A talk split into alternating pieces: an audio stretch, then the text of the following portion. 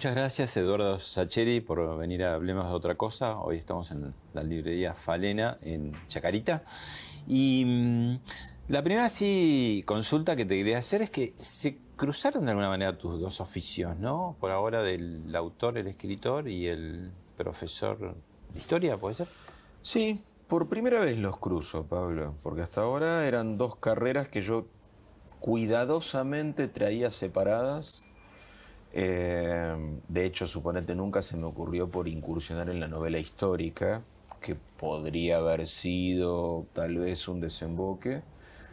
Y siempre mi labor de profesor de historia la mantuve al margen de, de la escritura, pero me pareció que en este momento era una buena ocasión como de tratar de llevarle a eventualmente muchos lectores, porque tengo una buena cantidad de lectores en el mundo de la ficción, esta otra propuesta de acercarse al mundo de la historia, puntualmente de la historia de nuestro territorio. Claro, estamos hablando de los días de- la revolución, ¿no? Que parece un solo libro, ¿no? Pero en realidad son cuatro, aparentemente. Mira, aparentemente serán cuatro Sí. porque la, la idea del libro este, de este primer libro, es decirle, mira, Argentina en 1810 no está. No estaba. De hecho, tu subtítulo, Bajada, es una historia de Argentina cuando no era Argentina. Claramente no lo era. En 1816, en la independencia, tampoco está. Entonces, este, esta negación te abre nuevas preguntas, entonces uno puede decir, bueno, a lo mejor está bueno recorrer el siglo XIX en varios libros e ir respondiendo paulatinamente cómo sí va existiendo la Argentina. Entonces, tal vez, para principios del siglo XX, vos sí tenés un Estado que se llama Argentina, un, un espacio económico, un espacio geográfico y sobre todo una colectividad que se siente argentina. Pero eso te pasa todo junto, recién a principios del siglo XX. Entonces ahí tal vez es un buen momento para abandonar esa, esa indagación. Y eso que ahí, cuando vos decís a principios del siglo XX, estaban las grandes oleadas de inmigración, ¿no? El crisol de razas tan reiterado y remanido. Que es el último gran desafío, además. Porque vos fijate que si en 1860, 1870, ponele que vos tenés un Estado más o menos ya organizado y una cierta colectividad que va sumando a sus identidades provinciales, mendocinos, correntinos, eh, porteños, sanjuaninos, está sumando esto de, bueno, sí, somos argentinos, es lo que decís vos, millones y millones de inmigrantes, es un tsunami de desconocidos. Viste que hoy en día, eh, informativamente, algunos se, se escandalizan o se preocupan con las barcas que llegan en el Mediterráneo.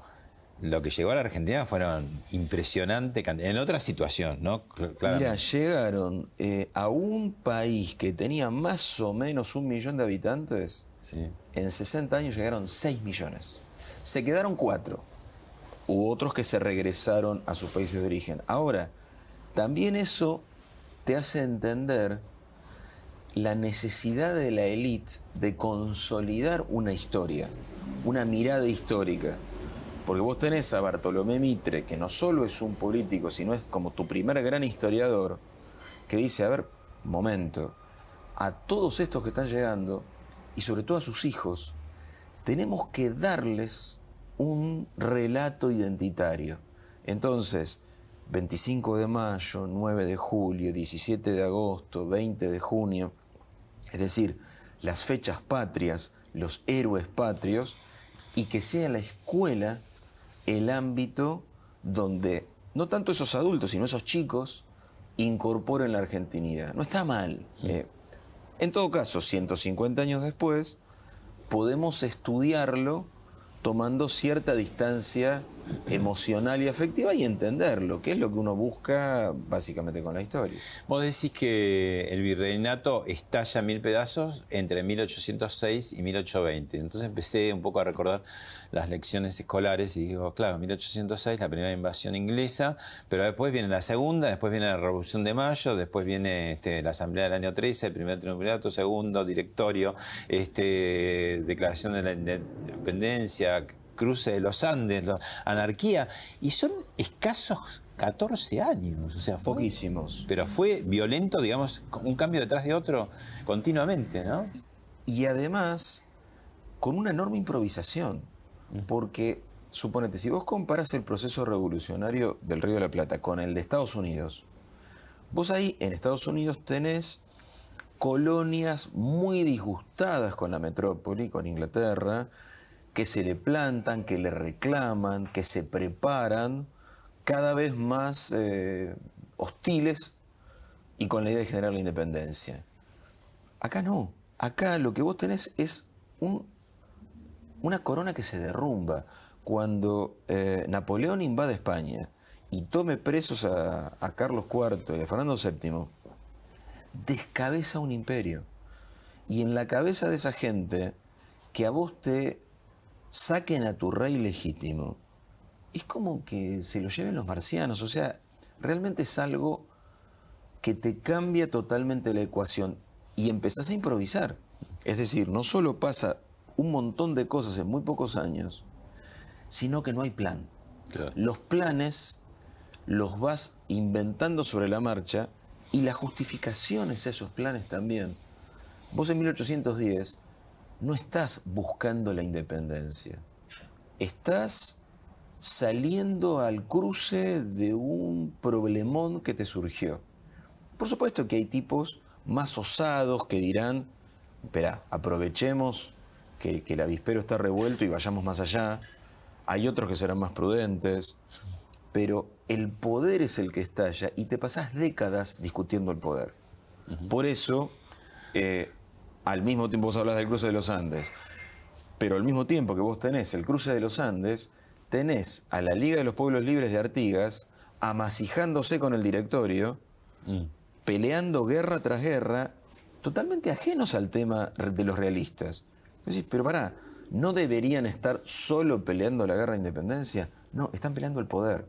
Están peleando el poder en diferentes frentes y con diferentes antagonistas. Ahora, uno en todas estas últimas décadas de la Argentina contemporánea que se ve, por suerte, muy consolidada la democracia, pero mucha inestabilidad socioeconómica, política, ¿no? Ahora, las instituciones son las instituciones, ¿no?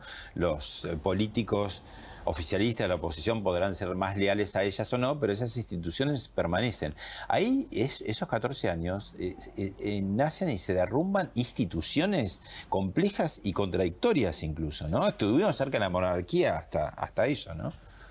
Es que justamente porque es una discusión de poder, es decir, desaparecido el rey, ¿quién va a ejercer el poder? ¿Cómo se va a ejercer? Son incógnitas. ¿En qué formato? Claro. Entonces, suponete, eh, uno desde la lectura de hoy dice, claro, república. Pero después piensa, momento, repúblicas en 1810, además de Estados Unidos. Ninguna. O sea, ¿qué ejemplo, qué otro ejemplo de república hay? Entonces, es muy lógico que piensen en monarquías. Y además, como están en medio de un caos, la monarquía, la que sea, les suena más ordenada que una república. Y después tenés el otro problema, que es el regional. Buenos Aires, en tanto antigua capital del virreinato, dirá, bueno, loco, gobierno yo. Y las otras regiones dirán, ¿por qué? Vos eres la capital de un virreinato. No, eh, no sos la región llamada por los dioses a gobernarnos.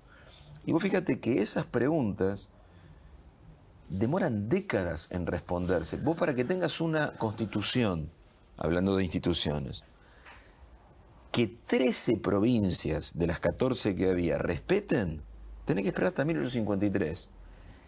Y hasta 1861, fíjate, estamos hablando de 40 años después de 1810, para que Buenos Aires, que es la más poderosa de ellas, diga, bueno, ok, firmo también esta constitución.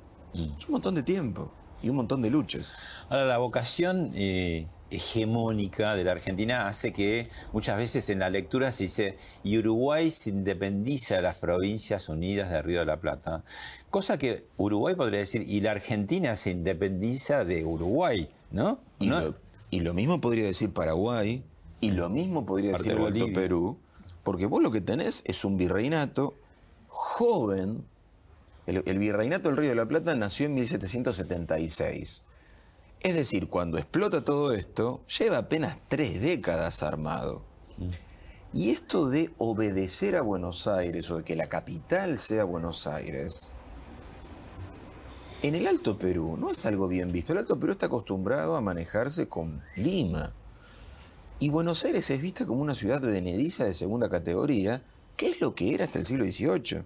Entonces, que explote el virreinato y que el Alto Perú se niegue a obedecer a Buenos Aires, que Paraguay se niegue a obedecer a Buenos Aires y que la banda oriental haga lo mismo, habla de un virreinato joven y pegado medio con, este, con un pegamento muy poco eh, fuerte y por eso explota en cuatro países diferentes.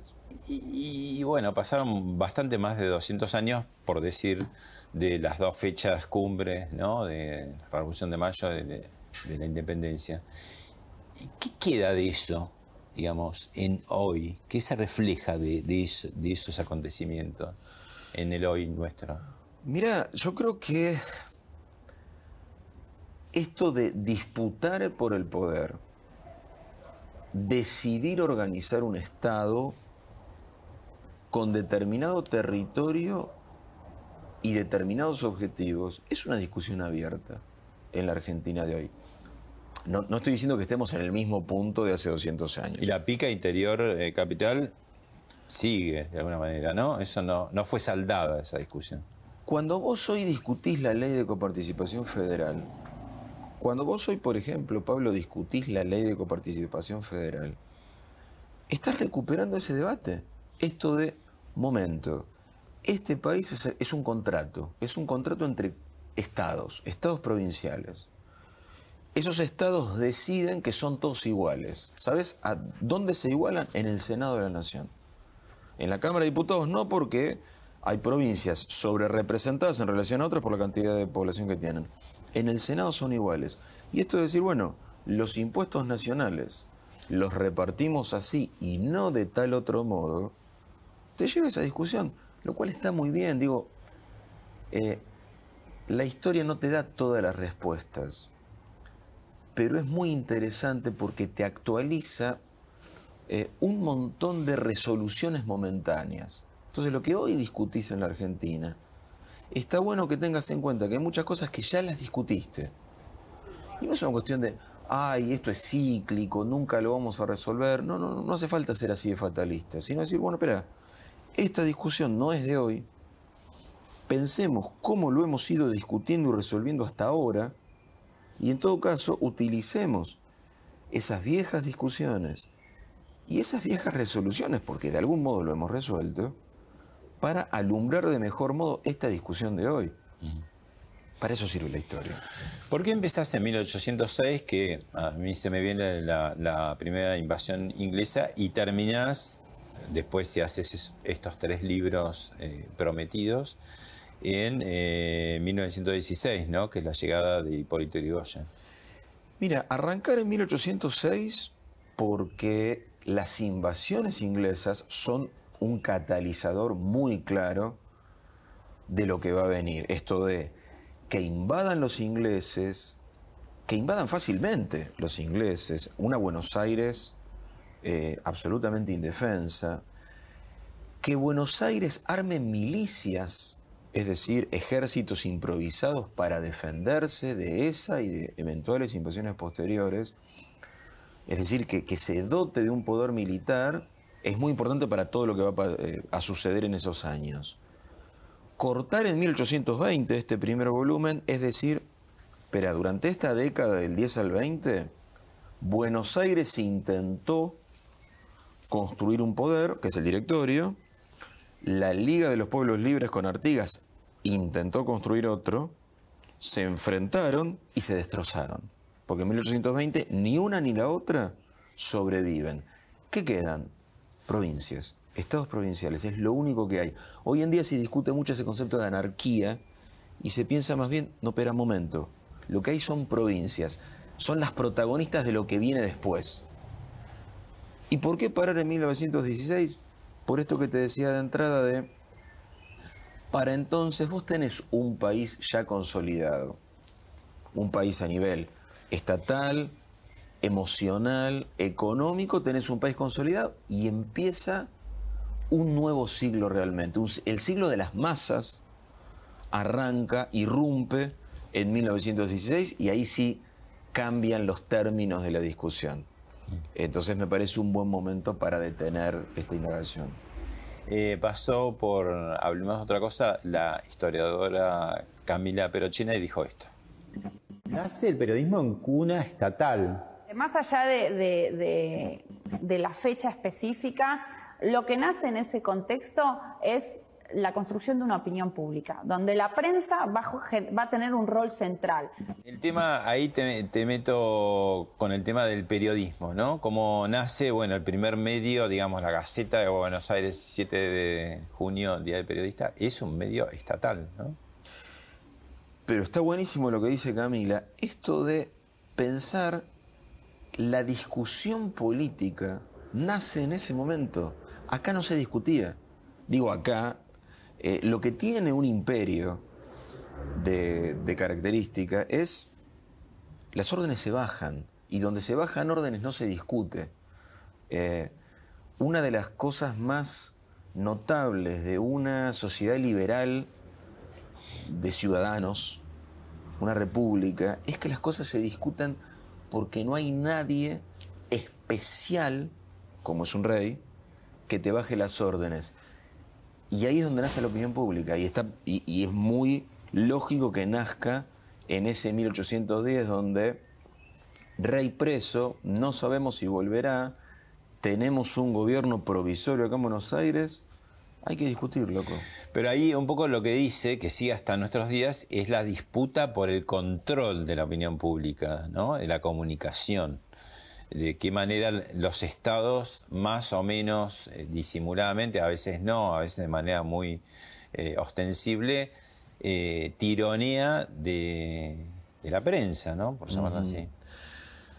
Bueno, es que esto de, yo creo que controlar en los discursos es el sueño de todo déspota. y liberar, y, la libertad de expresión es el sueño de todo republicano.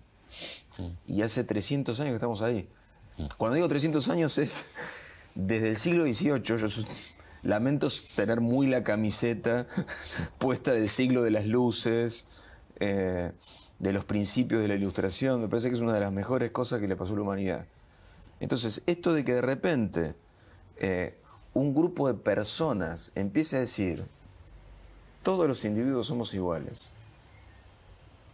Eh, y todos tenemos derecho a expresar lo que, pensamos y lo que sentimos. Y no tiene que, ni el Estado ni nadie tiene que impedírnoslo. Pucha, son principios para mí excepcionales, que de lo mejor de nuestro presente occidental es eso. Yo creo que si tengo la camiseta de Occidente puesta, es precisamente por esas cosas, aunque haya otro montón de cosas recontra discutibles y mejorables. Pero eso es algo magnífico. Bueno, ahora te introduce en otra polémica eh, Pacho Donel, que también pasó por este programa y dijo lo siguiente. Bueno, el peronismo esencialmente es revisionista en relación a la historia, ¿no? Un poco el tema de acomodar, acá entramos en un tema complicado, ¿no? Acomodar las cosas del pasado para hacerlas con resonancias del presente, es decir, aquellos que estaban éramos nosotros mismos, ¿no? Que ya estábamos. Y ahí el reconocimiento del peronismo. ¿Qué es el revisionismo y qué es el liberalismo en materia histórica? Hace un rato, Pablo, hablábamos de Bartolomé Mitre como fundador de la historiografía liberal. Esto de pararse a fines del siglo XIX, estudiar el pasado reciente y establecer una serie de buenos caminos recorridos. Eso es lo que hace Mitre, decir, bueno, hicimos bien en generar este Estado, hicimos bien en tener una economía orientada a Europa, hicimos bien en organizar en organizar un modelo agroexportador, eh, en traer capitales, en traer inmigrantes, porque eso nos, nos puso en una senda de progreso. La historiografía liberal yo te diría que parte de esos principios. A partir de la década del 20 y sobre todo de la década del 30, cuando ese modelo parece entrar en crisis, surge una visión histórica muy melancólica, muy... eh, ¿cómo decirte? Muy opuesta, muy de decir, hicimos todo mal.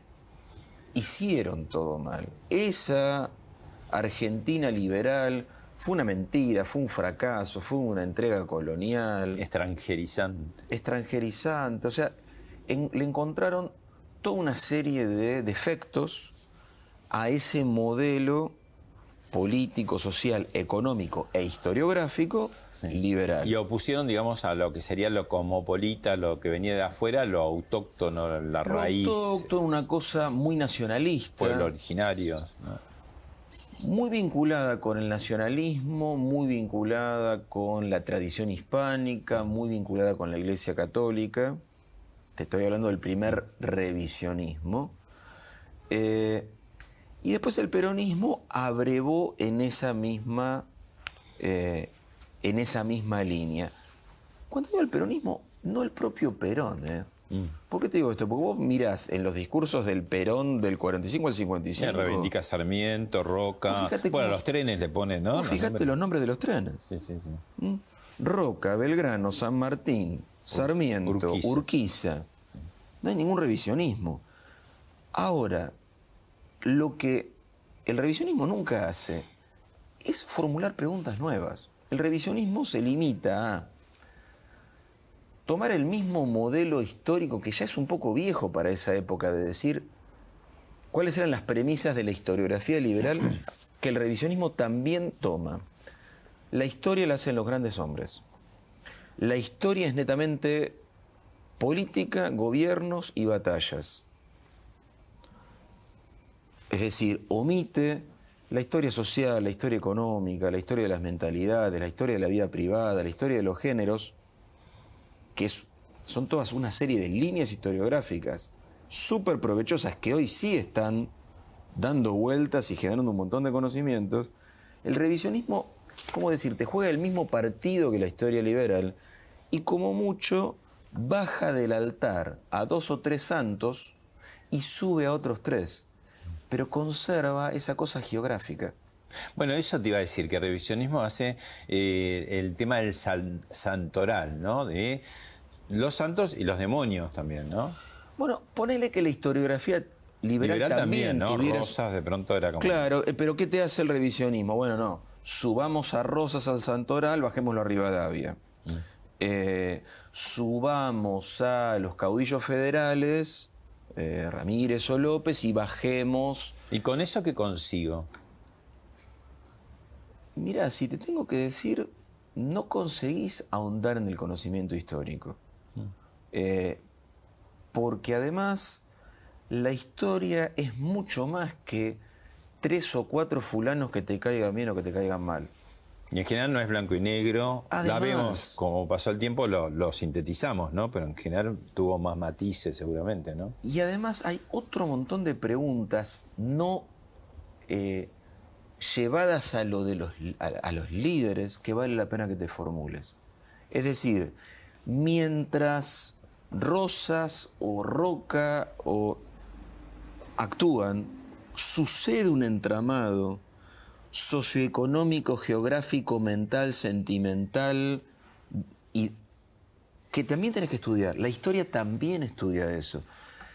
Liberales y revisionistas tuvieron su discusión, pero es una discusión que de los, de los años 60 para acá ya no tiene sentido seguir sosteniendo, no porque haya ganado ninguno, sino porque ya no tiene sentido seguir preguntándotelo. No hay nada nuevo siquiera, ¿no? O sea, ya fue dicho todo lo que tenían para decir. En ese, te- eh, digamos, en, en los términos de, su- de su discusión, sí. Pensemos en otro montón de discusiones posteriores y sobre todo, tratemos de sacar esa cosa de héroes y villanos, prometeos que manejan la historia y sobre todo también evitemos esa cosa maniquea de armemos un equipo de héroes de los cuales supuestamente nosotros somos los herederos, porque ahí no entendés nada. O sea, si, si, lo, si tu único objeto al ir a la historia es eh, ir a reivindicar y a legitimar, no, mira, yo hago esto hoy porque estoy en la misma línea de fulano, mengana y sutano. Mm. No puedes aplicar, digamos, la, ponerle la- lo que sería método Marvel, los superhéroes por un lado, los malhechores. Hay un poco de esa mirada de los dos lados, ¿no? De la historia. Hay, hay esa mirada y entendés menos. O sea, vos, ¿qué buscas? O creo yo, uno que busca en la ciencia, entender, no eh, querer. O sea, eh, los sentimientos, todos tenemos nuestros sentimientos. Como estamos pensando, tenemos que manejarnos con nuestro entendimiento, no, no con nuestros sentimientos. Entonces, preguntemos a la historia y tratemos de entender. Vos decís que el conocimiento se rinde ante la militancia y lo que hace la militancia es un poco una degustación, ¿no? Va y dice, esto me sirve y lo cuento acá, eh, esto lo dejo de lado y bueno, empieza entonces como una distorsión, ¿no? Porque decís, quizás hasta con hechos verdaderos, al, omitir otros, termina como una historia distorsionada, ¿no? Es que, es que si vos pretendés, creo que una cosa va de la mano de la otra. Si vos, si vos lo que te interesa, más que la comprensión de un pasado, y cuando digo comprensión me refiero a todos esos planos diversos que te decía, no solo las personas. Pero digo, si vos en lugar de la comprensión, lo que estás buscando es la legitimación de un presente, claro, entras a, a esos personajes del pasado, los vas achando según tu conveniencia. Y después de acharlos, te pones directamente como su heredero. Resultado, ¿es un fenómeno propagandístico que puede ser exitoso? Sí. ¿Es conocimiento histórico? No. Te decía un poco al principio de, esta entrevista que eh, eh, cruzaste tus- dos oficios, ¿no? El de escritor y el de profesor de historia, ¿no? Y, yo te, te quería preguntar, ¿qué, qué de distinto y de parecido tiene dar clases, preparar clases a contar una historia a un público mucho más heterogéneo, ¿no? Y no presente como es la clase. Mira, eh, escribir un libro de divulgación tiene a lo mejor la dificultad, claro, al ser por escrito, eh, no puede tener la improvisación de la oralidad, eh, las vueltas que uno da, la gestualidad, eh, el ida y vuelta que tenés cuando ves la cara de tus alumnos a ver si te están entendiendo. Pero sin embargo, al momento de tratar de encontrarle el tono al libro, lo que más se le parece es una clase. Si yo te tengo que decir, aunque me costó mucho encontrar el tono del libro, decir, a ver, momento, yo no estoy escribiendo para mis colegas. Eso es algo que, me di cuenta en, en muchos momentos de la escritura. Claro, a mí me tocó leer en la universidad un montón de gente, de académicos, recontra importantes. Pero claro, yo no les estoy escribiendo a ellos. Este libro no lo necesitan ellos. A veces te pasa como parte de una comunidad de científicos, vos te sentís como, no, voy a quedar mal si escribo demasiado simple, si escribo demasiado sencillo. Pero en el fondo, el gran desafío es llegar a ese otro montón de gente que no son académicos, que se parecen a mis alumnos, no porque sean mis alumnos, ni porque tengan 16 años, sino porque o no se acuerdan lo que estudiaron de historia, o cuando lo estudiaron no les gustó cómo se lo explicaron, o se lo explicaron con un enfoque demasiado antiguo. Entonces, me gusta sentirme en el libro como con ese nivel de cercanía, de flexibilidad, de te pongo un mapa para que entiendas de qué, de qué lugar estamos hablando. Te aburro un poco con economía. Bueno, ahora nos ponemos un poco más eh, dinámicos hablando de historia política. El tipo de recursos que uno tiene en el aula. Vemos el próximo video. Colegios tomados, más pibes sin clases. Alumnos como piqueteros harán olla popular. El fin de continuarán las tomas, nos preguntamos acá en la primera. Estamos en el Esnaola, que es otro colegio tomado. Los estuvimos mostrando los diferentes colegios que estuvieron tomados y los que estuvieron pernoctando también, o los que hicieron semaforazos, abrazos también simbólicos. Y está ahí Diego Richardi para contarnos qué pasa y si tenemos la suerte de hablar con algún alumno, genial. Dieguito. Valentina, muchísimas gracias. Todos sabemos cuándo comenzaron las tomas, pero todos desconocemos cuándo terminarán. Parece que van incrementándose estas medidas y por supuesto este colegio, como hacían referencia a ustedes, es Naola. Es una de las muestras de las tantas que hay de los colegios tomados en el ámbito de la Ciudad Autónoma de Buenos Aires. Habrá una olla popular en las próximas horas, aquí mismo, y por supuesto estamos con los alumnos, representantes de los otros estudiantes. ¿Cuál es, Maika, la situación hoy en el Colegio Esnaola? Bueno, hoy en día tuvimos una noche tranquila a pesar de lo que pasó en el Lengüitas. Eh, ahora estamos eh, esperando porque a las 11 van a llegar compañeros de la comunidad educativa, van a llegar docentes y vamos a hacer un abrazo al colegio con una asamblea abierta. Eh, invitamos a todos los medios también a, participar de nuestra, de nuestra asamblea para seguir discutiendo el contexto educativo, también eh, acompañando que el martes vamos a tener una movilización, así que seguimos con las asambleas, seguimos con las discusiones y acá estamos todos los pies organizados para seguir pensando el contexto de hoy en día y, y de la educación. Bueno, lo hicimos así de largo porque se ven una cantidad de cosas, este, toma de colegios, lenguaje inclusivo. Eh, ¿Vos sos eh, docente desde hace cuántos años? Eh, 25, más o menos. En provincia de Buenos Aires y en la Universidad de Buenos Aires. Y ahí- No en colegios de la Ciudad de Buenos Aires. Y ahí, salvando las distancias, ¿no? Un poco, qui- 15 años, decís. Eh, ¿Cuántos? 25. años. Eh, es también como el estallido del virreinato de Río de la Plata, ¿no? La educación o no. A nivel de cómo está la educación, decís vos. De todo, ¿no? Desde, bueno, acompañando al país también seguramente, ¿no? Pero digo, ¿qué, qué educación, eh, a qué educación entraste vos como docente y en cuál estás ahora, ¿no? Mira, a mí me tocó eh, empezar como docente durante los años 90 con esa ley federal de educación de la época de, de Menem, cuando las escuelas secundarias fueron provincializadas y el Ministerio de Educación de la Nación se quedó sin escuelas Claro. y, y se quedó con, con- con funciones muy, muy, muy acotadas. Y vino el fenómeno de la carpa blanca, ¿no? Algunos, claro, algunos años después vino ese primer gran reclamo eh, salarial de, de la carpa blanca. Em, Pero ahí era reclamo docente. Ahora lo que pasa en los últimos años, ¿no? Es que, como dice la chica, les pibes, ¿no? Eh, pasan al frente, toman los colegios. eh, acá en la ciudad de Buenos Aires, me permito hacerte esa aclaración. Viste que yo te dije, yo soy docente en la provincia de Buenos Aires. En la provincia de Buenos Aires no se tengo una escuela. ¿Y por qué se da esa diferencia, te parece? Yo creo que, em, que hay prácticas políticas diversas y creo que... lo- Según los distritos. Y, me parece que solo en algunos distritos, y, la ciudad de Buenos Aires es un distrito donde los chicos de escuelas secundarias tienen incorporada esta práctica política, lo digo política no partidaria, eh, política en tanto de manejo de la cosa pública, de reclamar a través de las tomas. En provincia de Buenos Aires, ¿Y no tiene que ver, acaso, pregunto, eh, que en la ciudad de Buenos Aires no gobierna el peronismo y en la provincia de Buenos Aires sí? Digo, no hay como doble vara, como que eh, los chicos en la provincia de Buenos Aires, como si las escuelas fueran, estuvieran bárbaras, eh, o mejor, en mejor estado que las de Capital Federal.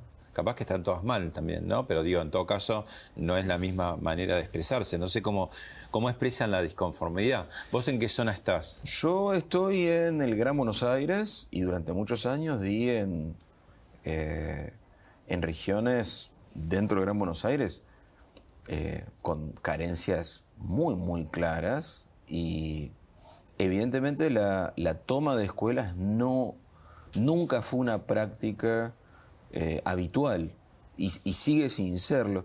No sé si atribuirlo tanto a quien gobierna, sino a, como te digo, prácticas asumidas. eh, pensemos en algunas escuelas como en la Ciudad de Buenos Aires, el Pellegrini, que en tanto dependientes de la universidad tienen como incorporado este nivel de movilización bastante mayor. Es probable que en este momento sí eh, el enfrentamiento político tenga que ver directamente con lo de la ciudad. Y además, cámara cerca, ¿no? Eso también. Las cámaras de televisión, digo, los medios Yo creo que la ciudad de Buenos Aires tiene un nivel de réplica de vidriera nacional. de vidriera nacional que otros distritos no tienen, aunque, por ejemplo, la provincia de Buenos Aires y sus escuelas tengan dificultades de toda índole, eh, de muy largo plazo, pero claramente no existe ese nivel de movilización de los chicos. Ahora, vos, 25 años frente a clases. Decime Sí. cómo fue cambiando el comportamiento de, de los chicos y por qué y cómo los llevas adelante, ¿no? A veces debe ser difícil para el profesor, el maestro, porque, claro, hay una multiplicidad de situaciones, no necesariamente todas económicas, yo diría más bien culturales, ¿no? Mira, yo lo, lo que veo eh, es mm, que es cada vez más difícil y es cada vez menor la cantidad de conocimientos que podemos compartir y la calidad de lo que llevamos adelante. Y creo que es un deterioro evidente y al mismo tiempo invisible. Evidente para quienes estamos en ese mundo, pero no es un tema de agenda. Eh, salvo, suponete, estas imágenes que vimos de una situación puntual, eh, episódica, que, digamos, aparece en todos los medios, después desaparece, pero imaginemos cuántas, cuántos miles de escuelas hay en la Argentina, cuántos cientos de miles, millones de alumnos hay de escuelas primarias y secundarias en la Argentina. Y no es un tema que aparezca que uno diga, che, la verdad que cada vez educamos, cada vez nuestros alumnos saben sabiendo menos. Cada vez nuestros docentes están peor preparados.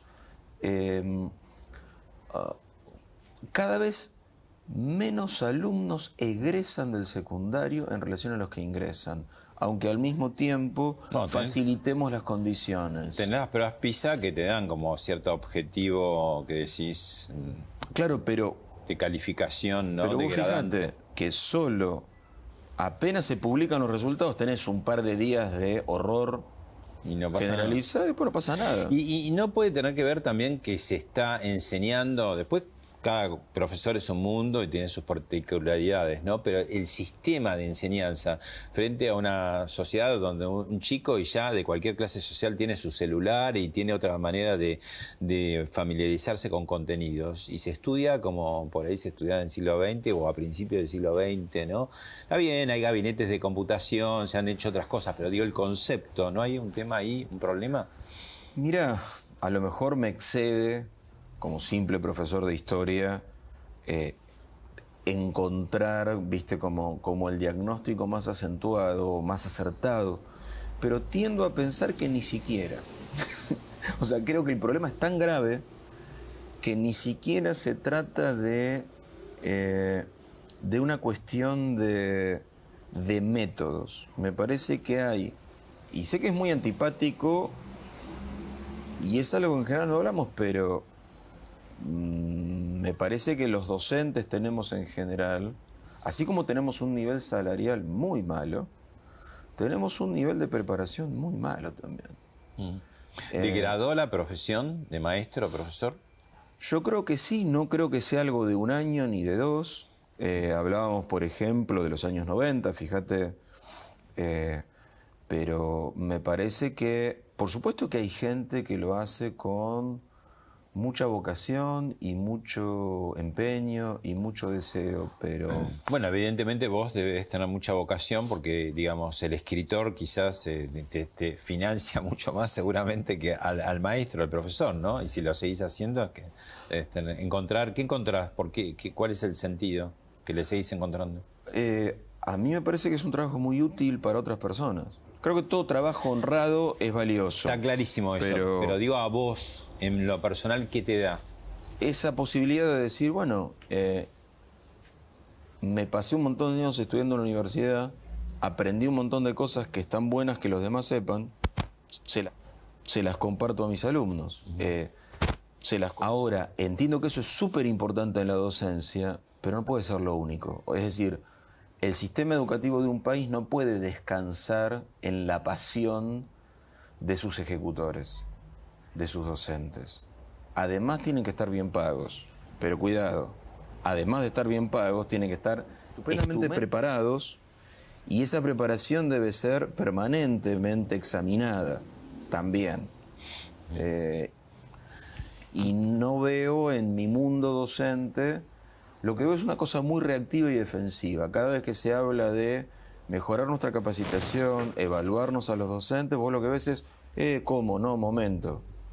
Bueno, y otra cosa y que me llama la atención es cómo cambió el interés y la concentración de los chicos. Porque digo, hace 25 años la televisión era el centro de la atención, ¿no? Los padres decíamos, no veas tanta televisión. Los progres decían, no tengo televisión en casa. Bueno, ahora nadie ve televisión. Todos tienen sus celulares, dispositivos.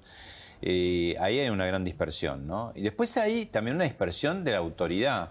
Vos cuando entraste todavía el maestro, profesor, era una autoridad, ¿no? Sí. Y se le respetaba como tal. Bueno, eso me parece que también son dos cosas, ¿no? Es más Dispersión y autoridad. eh, digamos, son dos desafíos, eh, pero ponele, eh, todo el mundo celulares, así como es una fuente de dispersión, también es una fuente de eh, cosas que vos podés utilizar en el aula. Por supuesto que Busquen, le decís, y, lo usás, Eh, lo escolarizás, lo volvés como Sí, un el instrumento. otro día estábamos habla- hablando del derrumbe de la Unión Soviética, pum, un mapa de los- las nuevas repúblicas alrededor de Rusia. En lugar de ir a buscar un mapa y perderme 10 minutos, lo miramos todo, miramos todos el mismo mapa en el en celular. su celular, en su respectivo celular. Ahora, claro, eso hace que vos, como docente, tengas que estar atento, no sentado ahí mientras ellos supuestamente hacen algo, sino estar atento y estar viendo qué están haciendo con los celulares. Claro. Es decir, es una oportunidad y es un desafío que a vos te demanda más. Mm. Y el tema de la autoridad lo mismo. Indudablemente vos no contás hoy con esa autoridad preexistente de es el maestro, es la profesora, por lo tanto... Claro, eh, una cosa policial temerosa, eso ya no va.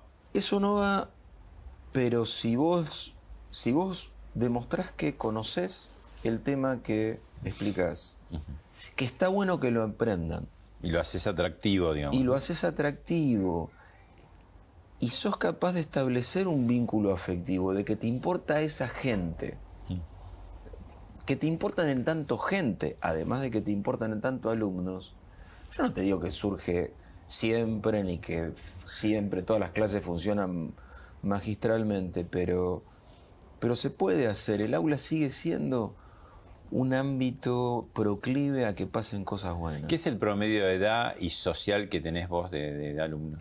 Yo, alumnos ahora tienen 16 años, están en el anteúltimo año del secundario, y la escuela en la que ahora doy clase es de Ramos Mejía, clase media urbana cerca de la estación del tren del ferrocarril Sarmiento. O sea, es un ámbito eh, muy favorable, en el sentido de son chicos bien alimentados, con acceso a tecnología, que tienen un montón de problemas, porque no es que ahí no hay problemas, pero algunas de esas necesidades básicas tienden a tenerlas cubiertas y es un buen piso como para arrancar. Historia barra historias, ¿no? Que ahí historia va más al profesor de historia y historias va más al escritor, ¿no? Hay vasos comunicantes, ¿no? Porque finalmente la historia también la podés ver como cantidad de cuentos, de personajes, ¿no? De cosas, realismo mágico, ¿no? Más nuestras historias, ¿no? Que son como muy, supongo de todos los pueblos también, pero hay, hay como algo, esa cosa aluvional que tiene la Argentina, viene otra cosa y todo, decís, bueno, es como una gran novela también, ¿no? Con cuentos, por momentos pequeños cuentos. Bueno, Es cierto que la historia es una ciencia narrativa en su construcción.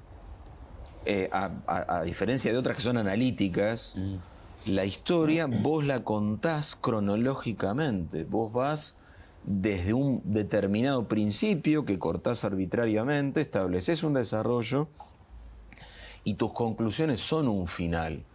Eh, esa cosa narrativa la pone cerca de la ficción literaria. También es un riesgo. ¿Por qué digo que es un riesgo? Porque siempre me parece que es importante, yo defiendo al menos la idea de que la historia es una ciencia. No es una ciencia exacta, es una ciencia por lo tanto mucho más perfectible que otras, pero estamos tratando de encontrar una verdad, una verdad insuficiente, módica, modificable, pero hay una pretensión de verdad. Cuando yo escribo una novela, estamos jugando. Sos Dios, haces lo que querés. Y Hasta vos, como lector, punto, ¿no? y vos como lector también, vamos a jugar. Eh, el arte tiene una cosa lúdica necesaria, imprescindible. Cuando estudiamos historia, no. Te decía, sos Dios porque haces lo que querés, pero haces lo que querés una vez que determinás los personajes o los personajes empiezan a demandar, no, no, pará, vamos por acá. Yo soy muy de planificar en las novelas antes de ponerme a escribir. En esa planificación, en eso de armarme todo el libro en la cabeza, ahí sí, los personajes tienen un margen de libertad muy amplio y mucha indefinición. Ahora llega un momento en el que yo siento, bueno, esta es la historia, estos son los personajes, esto es lo que pasa, ahora nos ponemos a trabajar. ¿Viste? Medio como que tanto los personajes como yo necesitamos cierta disciplina Sí. y ciertos límites dentro de los que vamos a Pero digo, la, la arbitrariedad, ¿no? Yo siempre pongo el ejemplo del cuento de Cenicienta, ¿no? Donde todo se convierte en lujoso y a las 12 de la noche todo vuelve a ser calabaza, ratones, todo. Salvo el zapatito de cristal, que es el nudo de la historia. Decir, Mm. ¿cómo? ¿No era que todo vuelve a ser lo mismo? ¿Y esto qué pasó? ¿Qué pasó con el zapato? No lo había pensado. Y si no, no hay historia, porque digamos, si no hay zapato de cristal, se derrumba toda la cenicienta. ¿Hasta qué punto vos a veces decís, sí, todo es así, pero acá violentamos algo y, y eso va a ser el, un poco el, lo que ilumina finalmente la razón de ser de lo que contás? Yo siento que la verosimilitud de lo que contás eh, es, es un juego extrañísimo, porque hay un pacto entre vos y yo de te voy a inventar una historia, pero en un punto vos necesitas creer que todo esto es verdad. Eh, cuando vos cerrés el libro, sabes perfectamente que todo eso es mentira. Pero lo maravilloso de la literatura es que mientras vos estás leyendo el zapatito de cristal, pero todo lo demás también, empezando por el amor, es verdad. Eh, hay como una suspensión de tu criterio de que hay un universo afuera. Yo creo que lo, lo maravilloso de la literatura y del cine y del arte en general es, todos sabemos que hay un, un universo afuera, pero por este rato vamos a fingir que no. Y también lo fingimos que dejamos de fingirlo y lo vivimos. Por eso estás en el cine y te pones a llorar frente a una pared con figuras Que no existen. iluminadas que no existen. Y termina y a lo mejor aplaudís. O llorás, o te reís. Llorás o te reís. Y, y lo mismo haces con un libro. Digo, eso es, este, eso es extraordinariamente humano y extraordinariamente inexplicable. ¿Cuánto influyó en vos, digamos, estar rodeado de un mundo femenino, ¿no? Abuela, madre, tía, primas, hermana, que son, vamos a decirlo naturalmente, espero que ningún colectivo se ofenda, más parlantes, por decirlo, que nosotros los hombres, ¿no? Vos habrás sido un gran escuchador de chico, ¿no? Y bueno, las tías, las abuelas y todas esa- esas intrigas y historias familiares, ¿no? ¿Cómo, ¿Cómo se cocinaron en tu cabeza, en tu corazón? Yo siento que sobre todo me enriquecieron en cantidad y en calidad, porque es verdad que hablaban mucho, pero además las mujeres con las que me crié tenían una, una cantidad de matices, no solo lingüísticos, sino emocionales, que mi mundo masculino no tenía. Yo recuerdo mi niñez como un barrio de chicos que jugábamos al fútbol, andábamos en bicicleta, nos tirábamos piedrazos y éramos todos ladrillos. Y yo entraba a mi casa y ahí había un mundo mucho más rico. No te puedo decir que, me, eh, digamos, lo prefería en relación al de afuera. Yo siento que Por ahí disfruté mucho los dos, pero sí estoy seguro que sin todas esas mujeres, eh, mi concepción del mundo sería muchísimo más eh, sim- simplota, básica y desprovista de riqueza. Bueno, ahora te propongo ver eh, otro video y te voy a hacer una pregunta después de verlo muy puntual.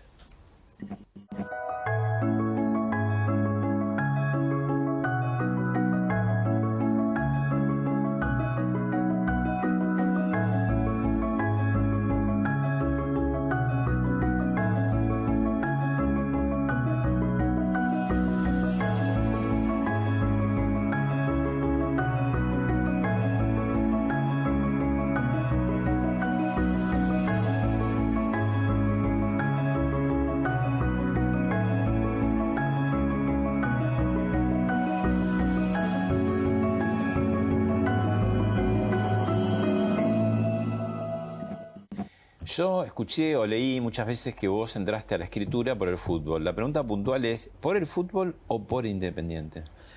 Que sería más o menos lo mismo, no tanto, o en todo caso hace esa distinción, ese matiz. Yo te diría por mi papá, porque perder a mi papá siendo muy chico eh, fue como no solo una herida, sino inevitablemente una búsqueda. La búsqueda de conservar determinados lazos. Y lo que yo llegué claramente a compartir con mi papá fue el fútbol y fue independiente. Entonces, viste, es como, como un guiso muy difícil de, de separar. Eh, mi papá, independiente, el fútbol, Bocini. Y después, de ahí en adelante, la literatura para mí siempre es estar hurgando en esos duelos, en todos los duelos que, que- que a lo largo de la vida vas acumulando. Claro. Y después apareció Diego también, que es como una especie de fantasía real, ¿no? Sí, fue una contradicción. ¿Y cómo te preparas para el Mundial? El, el escritor barra profesor, barra historiador, barra hincha. Te diría que, simplificando, queda en hincha. Eh, ya tengo en la agenda anotados todos los partidos del Mundial con la intención, en principio, de no perderme ninguno. Eh, Y ahí para la escritura, o sea, ¿no? ahí yo te diría que para todo. Salvo, sobre todo la escritura, porque la escritura a mí al menos me exige como, como una sintonía de 24 horas con eso. No es que estés 24 horas escribiendo, pero estás todo el día pensando en eso. Y para mí el Mundial, desde el Mundial 78, que fue mi primer Mundial, en una época que vos no veías mucho fútbol, de repente ver 50 partidos en un mes, empacharte de fútbol, fue una fiesta. Y acá discrimino esa, esa sensación de mis 10 años, de todo lo que vos quieras o puedas pensar del Mundial 78. Pero digo, de ahí para acá, toda esa más de decena de mundiales para mí es una, es una interrupción, así como hablábamos antes de la literatura como interrupción del universo, para mí el mundial tiene el mismo efecto. No quiero que pase más nada que cuatro partidos todos los días. No importa quién juegue. eh, Senegal, Arabia Saudita. Hermoso. No conozco a ninguno y no me importa. Eduardo, vos como escritor, la escritura es el primer eslabón del mundo literario. Te propongo que vayamos a ver el último eslabón. Vamos. Vamos. Se incorpora un- una persona, personaje en esta cosa difusa de ficción, realidad, que le vamos a pedir que se presente. Mi nombre es Marcela Giscafré y tengo una librería, soy dueña de Falena. Esta librería en la que estamos, Esta que fue la librería entrevista. es una librería en cesta Sí. desde hace seis años. Y, y, y eso es todo. Para decir por ahora, si querés seguimos, pero... Bueno, no, y, y lo que decíamos un poco, que vos, am, tomando una idea tuya, ¿no? De como los, las puntas de, de esta industria, sector o, o o sentimiento, como se llama el libro, el escritor, y la librería, ¿no? Así es. Este, que nunca se ven en las caras, ¿no? Entonces, díganse todo lo que tienen. Mira, Llegó el momento. no sé por qué no está mi libro. ¿Viste esa cosa? ¿Por qué no está? Claro. Yo te juro que lo vivo eso. Exhibido. Sí, ¿no? Eh, lo vivo, Yo lo creo que los escritores debemos ser medio de Lo vivo, lo reclamar. Eh, no, no tan explícitamente como lo estás haciendo ahora. Ah, es un pero- chiste.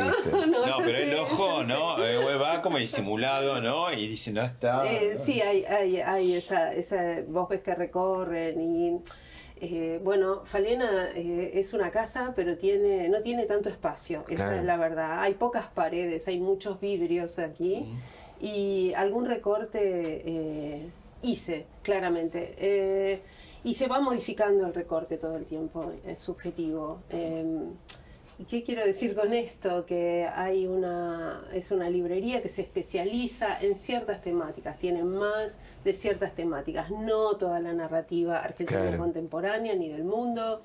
Eh, hay unas mezclas que son divinas y que las elijo yo. Claro. ¿Y, y vos qué buscas de una librería o qué encontrás? Libreros. Sí. Digo, porque en la- Lo que es clave para mí es eh, que haya alguien que, que sea el mediador con quien quiere leer. Porque es verdad que los que somos más lectores, suponete, entramos a las librerías, revisamos, chusmeamos, tenemos a lo mejor un montón de recorridos previos y sabemos qué tenemos ganas de leer o qué vamos a ir a buscar.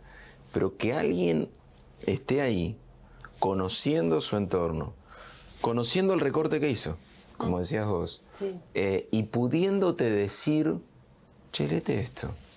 Eh, o vos que viniste la vez pasada y te llevaste tal cosa, ¿qué te pareció? ¿Te gustó? Ah, bueno, entonces anda por acá.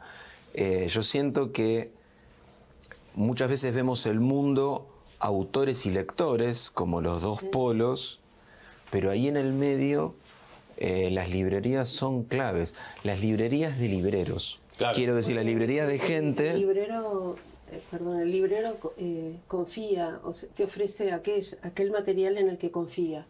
Ese libro que entiende que te puede hacer bien, que puede cambiar eh, la vida, porque los libros pueden hacerlo. Eh, te agradecemos mucho y que hayas sido anfitriona y nos hayas abierto las puertas de esta No, es un casa. placer, Y Eduardo, a vos, bueno, muchas gracias por la historia y muchas gracias por las historias.